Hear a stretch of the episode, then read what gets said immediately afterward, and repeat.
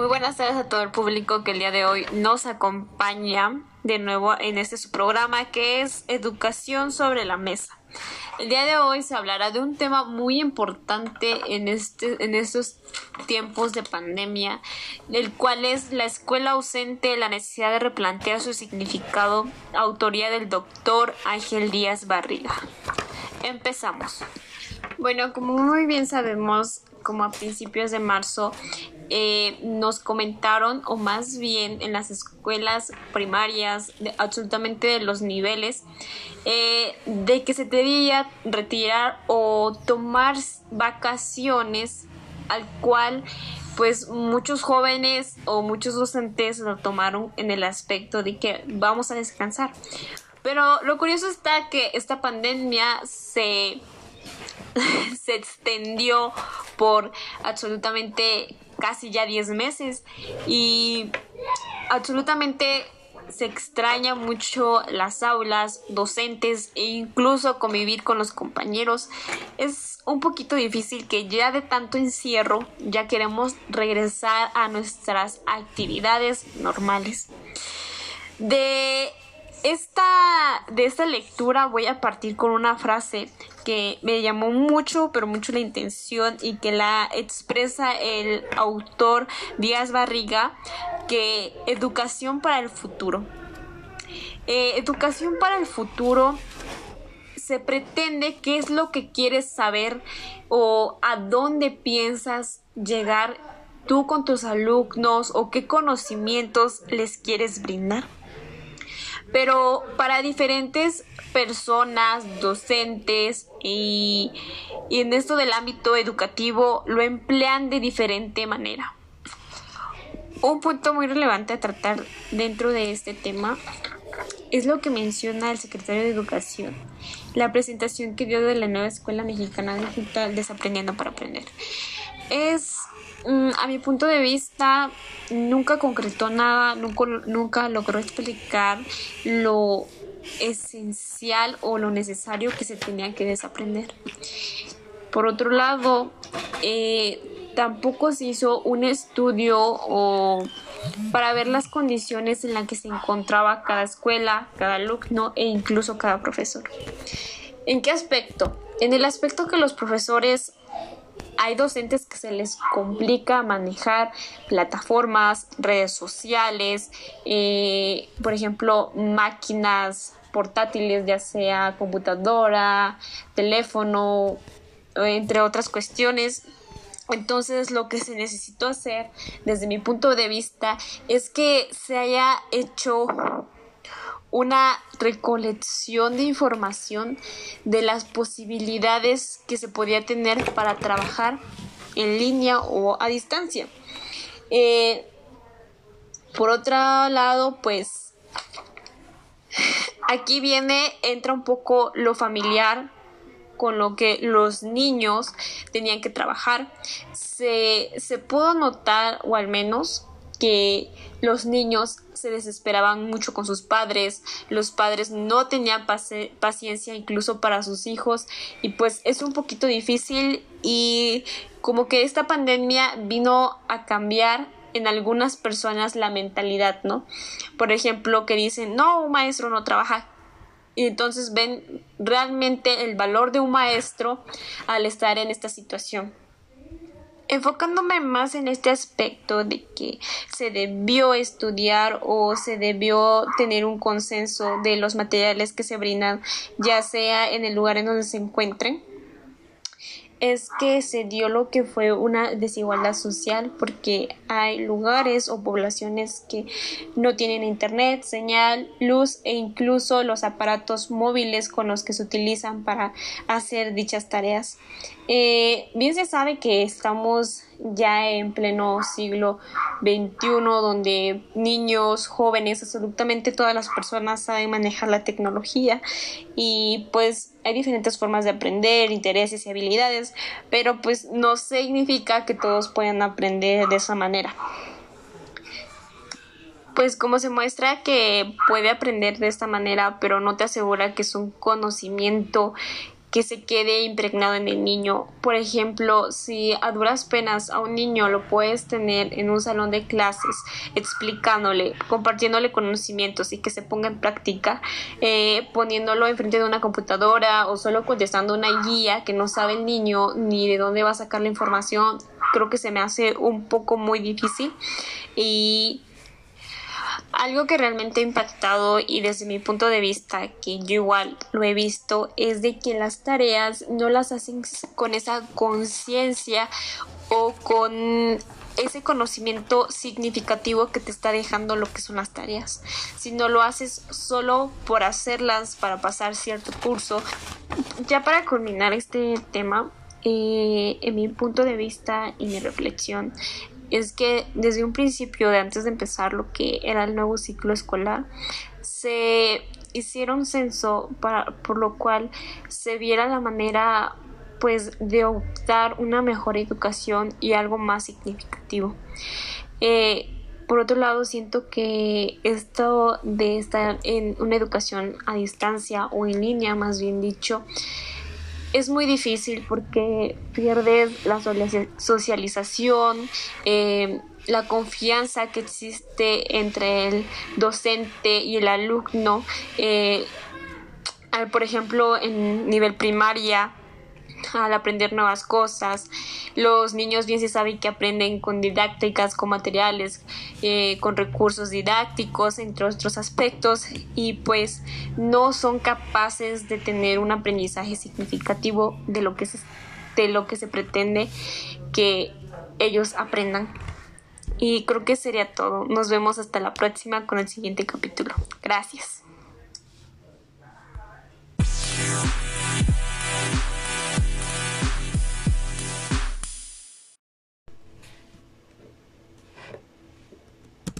Hola, muy buenas tardes, bienvenidos a otro programa de la educación sobre la mesa. El día de hoy vamos a hablar de un, de un tema muy relevante y de a mi persona le llama mucho la atención y se llama El hogar y la escuela lógicas en la atención ante el COVID-19 de la actora Gabriela de la Cruz Flores. Eh, en este tema se va a analizar eh, por puntos, son cinco puntos muy relevantes, donde habrá sobre las tensiones de lo que se sufre la educación en casa o más que nada aprendiendo en casa como menciona el secretario de educación el modelo educativo que se empleó por esta vez. Eh, empezaremos con el primer punto que es actividades laborales versus actividades escolares en este punto se habla de las dificultades que viven tanto familia como las personas que trabajan día a día para llevar el sustento a sus casas y eh, aquí entra la desigualdad del acceso al derecho al trabajo, ya sea un trabajo estable o sea un trabajo no estable. De todos modos vino a afectar la pandemia porque pues tienen que buscar de dónde van a sacar para la alimentación de sus hijos, la educación e incluso encubrir gastos de internet, computadoras, en fin, lo que necesitan los pequeños. Eh, esta situación eh, se agrava un poco porque se carece de apoyo. Eh, esto se refiere a las personas que no tienen el, acceso, no tienen eh, el material o los recursos tecnológicos que se necesitan para poder trabajar de esta manera. Y en la casa se, mm, se sufre de diferentes dificultades, como tienes que organizarte por tiempos para dedicarle a ciertas cosas, mm, demandas laborales, familiares, escolares, en fin, tienes que pues aportar en cada una de esas cosas que incluso te llega al estrés, a un franco desgaste físico, emocional, frustración y pues a veces llegan al punto en que no podemos lidiar con todo ese tipo de pues de emociones que que uno pues uno tiene. Y pues hay, por ejemplo, padres que trabajan día a día y no pueden dedicarle tiempo a los niños porque si no los ingresos disminuyen de una manera increíble, drásticamente. Así que pues deciden irse a trabajar y dejar a los niños sin algún apoyo. Por ejemplo, yo tuve un caso de un pequeño que es de cuarto año, sus papás se la pasan trabajando y, y al momento ellos llegaban a casa y estaban muy cansados, entonces lo que hacían era regañarlo, gritarle, se desesperaban para que el niño aprendiera. Entonces lo que hicieron es buscar una persona que lo pueda apoyar con sus tareas, que lo, que lo pueda guiar sobre los conocimientos que se necesitan. Este segundo punto es dedicación al estudio versus carencias en el hogar. Como bien se sabe, se implementó el Aprende en Casa, eh, el cual integra una serie de recursos y materiales transmitidos por televisión en línea. Pero como muchos sabemos, no se hizo un consenso de que todos podíamos tener las mismas posibilidades que otras personas muchos no tienen el acceso al internet, eh, lugares que no están adaptados para que el niño tenga un aprendizaje significativo. Y aquí entraría un poco lo que son ambientes de aprendizaje que se necesita un lugar material didáctico, un lugar en el que haya mucha luz para obtener la atención del alumno, la concentración, en fin, entre otras variantes. Entonces, en este punto, he aquí donde nos hacemos la, la pregunta es, ¿cómo se hará para que se vea eh, que esté rindiendo frutos eh, con los grupos más vulnerables donde no reciben la educación que se espera, donde no puede llegar el internet, no tienen este aparatos tecnológicos, no, pueden, no tienen esa facilidad para conectarse, incluso si el gobierno o bueno, la Secretaría de Educación más bien dicho, puso un programa de televisión, Aprende en casa, había personas que no o niños jóvenes que no lo podían ver porque no contaban con una televisión de paga. Y ahí existe una desigualdad social porque no todos cuentan con el mismo pues los mismos recursos, se podría decir. Ese tema, por consiguiente, también es un punto muy delicado y muy importante porque se llama armonía familiar versus violencia. Eh, en las familias existe violencia de todo tipo, verbal, sexual, golpes, entre otras cosas, y es lo que no ayuda a favorecer el aprendizaje. Se escucha algo muy raro, pero es la realidad de las cosas. Incluso cuando apenas entramos en cuarentena, se vieron muchos casos de feminicidios, abusos, mm, golpes, o sea, todo. Es y se sigue viendo, se sigue viendo, de eso no, no se va a decir, pero esto a qué se debe, a que existe mucha violencia externa e interna dentro de los hogares.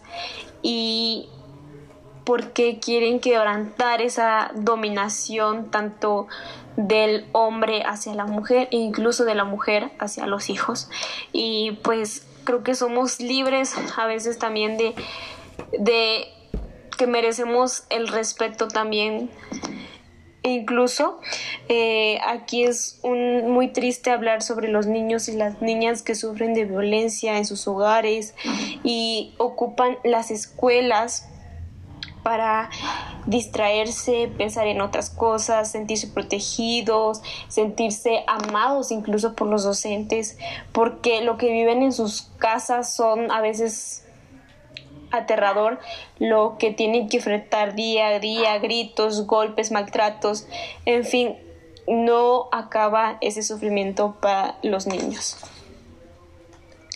De igual forma, eh, el cuarto punto se llama demandas de la escuela versus apoyo académico familiar.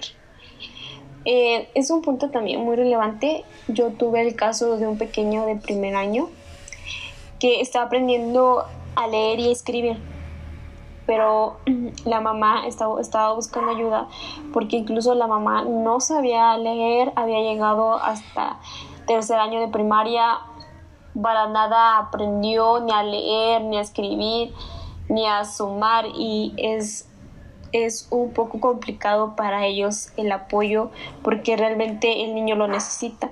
Entonces entraría dentro de este punto donde no existen las condiciones en el hogar que favorezca el diálogo con los menores, que mamá, explícame esto, si la mamá no tiene esa preparación o ese grado, dijera la madre con la que platiqué, que dice yo quisiera ayudarlo, pero no puedo, realmente no puedo. Y es un poco triste porque los niños pues no aprenden de la manera en que debería ser. Sabemos que los docentes somos un apoyo, pero incluso los papás también deben de poner ese granito de, de arena. Y ya para culminar con el último punto, se llama control escolar externo versus autorregulación. En este punto habla de que el, al niño no lo hemos preparado para ser autodidacta o aprender por sí mismo, sino el apoyo del docente tiene que estar, el apoyo de un padre de familia. Entonces se, se tiene que asumir esa responsabilidad tantos padres como maestros y como alumnos para que los niños aprendan a ser autodidactas y vayan creando un pensamiento crítico que les pueda ayudar a lo largo del tiempo. Esto sería todo y mi reflexión sería que no todos contamos con las mismas posibilidades, pero que podemos ayudarnos entre nosotros. Igual forma, si un pequeño, un adolescente te pregunta que tiene una duda, adelante. Yo siento que sería un gran apoyo porque ahorita nadie sabe cómo nos encontramos, no sabemos en qué situación vivimos ni lo que sufrimos y pues hay que apoyar a las personas y esto sería todo. Muchas gracias. Nos vemos en el siguiente capítulo. Soy Paula Guadalupe Pérez Lozano. Gracias.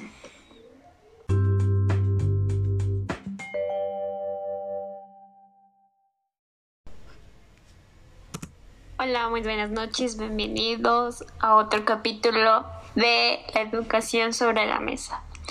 El siguiente tema será la pandemia en la escuela entre la opresión y la esperanza del autor Sebastián Pía. Es una lectura muy interesante donde habla de la opresión como por ejemplo la producción, venta de alimentos, políticas, diversas funciones del Estado, el periodismo que se ha dado más en esta pandemia sobre la salud, economía, absolutamente enfoca casi todo. Eh, la especulación financiera de cómo quizá va cayendo el, el país, una gran derrama económica del cual va a ser un poco difícil levantarnos y cada vez el crimen que va subiendo más, feminicidios, narcotráfico, entre otros aspectos, y no podía faltar la violencia patriarcal, que es algo que, en mi punto de vista, es muy difícil de que cabe porque vivimos en una sociedad machista que se hace lo que el hombre diga. Y en eso afecta un poco lo que es la educación, ya que existe depresión, angustia, desigualdad y la miseria dentro de las desigualdades sociales. ¿Por qué se dan estos? Quizá muchas personas piensan que son necesarias para la supervivencia, otras por pura avaricia y por querer tener cada vez más y algunos por simple cambio que les trajo lo que fue la pandemia. Algo muy interesante que menciona esta lectura, que al cerrar las instituciones educativas como espacios físicos, canceló su lado creativo, es decir, sus potencialidades liberadoras es una cosa muy importante porque en la casa no puede ser explotado eso, esas habilidades motrices, esas habilidades de en todas las formas, no pueden ellos llevarlas a cabo. ¿Por qué? Porque si existen en un lugar patriarcal, existe la discriminación, el por qué haces esto, por qué lo estás haciendo, eso solo lo hacen las niñas, por ejemplo, pintar, eh, expresar lo que ellos sienten escribiendo, cantando, en fin, otras cosas. Ellos necesitan su propio espacio para ellos mismos y lo que ellos han llevado a cabo en este tiempo de la pandemia solo es crear carpetas de evidencias simplemente para salvar lo que es el curso. Eh, algo muy importante es de que aquí hay profesores que solo les dejan como la tarea y no son capaces de decir, mira, te vas a basar de esta lectura, vas a hacerlo de esto. Eh, por ejemplo, hubo una ocasión que el niño que ya mencionaba en, en el capítulo anterior, él decía, ¿y dónde lo voy a sacar si ni tan siquiera me han entregado los libros de lectura? Y si es cierto, fue en ese nuevo ciclo escolar, fue un gran problema porque a finales de noviembre, ya para culminar el, en lo que sería el bimestre, le están entregando los libros apenas y es algo que también eh, la educación se debió pensar y plantear de una manera estructurada y decir tales fechas para que no estén careciendo de esa información que aunque sea eso es lo que les va a ayudar. Lo que también estuve observando mucho es que el maestro es como que tú haz tu propio conocimiento. Eh, el niño de cuarto año no sabe dividir, no sabe multiplicar, a duras penas apenas está aprendiendo las tablas de, de, multiplicar y es un poquito difícil porque el profesor no le da las herramientas necesarias, nada más, te me vas a contestar tal fecha, necesito esto. Y creo que ahí es también uno está faltando como docente porque nos de nosotros la responsabilidad que el niño tenga un conocimiento significativo. Es comprensible que en esos tiempos de pandemia es muy difícil, pero también darle las bases necesarias para que el pequeño pueda resolver lo que el docente está dejando. Bueno, por otro lado, para culminar ya esta lectura que es un poquito más digerible, es que cada uno como persona espera un cambio radical después de esta pandemia, que todos esperamos que sea para bien, sino no para mal. Todos queremos una mejoría tanto en la educación y la sociedad y que todas las personas nos demos cuenta, pero tristemente sabemos que es imposible eso porque se necesita de mucho trabajo y de mucha conciencia. Así que si estás escuchando este podcast, yo te invito a que hagas conciencia de la educación en tiempos de pandemia. Gracias, nos vemos en el siguiente capítulo. Hasta luego.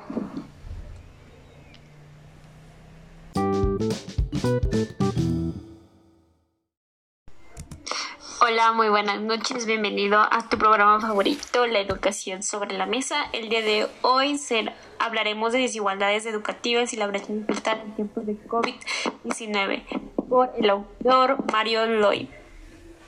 Ante la necesidad de cancelar las clases presenciales por el COVID-19, eh, la escuela mexicana buscó la manera en que pudiera recuperar los dichos conocimientos por medio de la tecnología, pero tristemente no vieron las limitantes, dificultades y no se cuestionaron qué modelo implementar de la manera más correcta y ver de qué manera podían hacerle llegar un conocimiento significativo a jóvenes, adolescentes de absolutamente los niveles.